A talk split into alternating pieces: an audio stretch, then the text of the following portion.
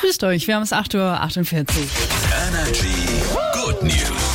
Meine gute Nachricht kommt heute Morgen aus Ludwigsburg. Da wird nämlich umgepflanzt wie bei den Weltmeistern. Oho. Der Arsenalplatz soll Ende März in einen Park umgestaltet werden und schon jetzt beginnen die Baumarbeiten. Ab nächster Woche werden die bestehenden Bäume umgetopft, in Anführungszeichen, und 41 neue Setzlinge in den Boden gelassen. Bis Mitte 2025 soll der ganz neue Arsenalplatz dann fertig sein und dann gibt's auf einer Fläche von etwa 8000 Quadratmetern schön viel grüne Bäume. Cool. Für meine Good News jetten wir nach Hollywood und huldigen auf dem roten Teppich die deutsche Schauspielerin Sandra Hüller. Oha. Denn sie ist einfach für einen Oscar als beste Schauspielerin für ihre Rolle im Film Anatomie eines Falles nominiert worden.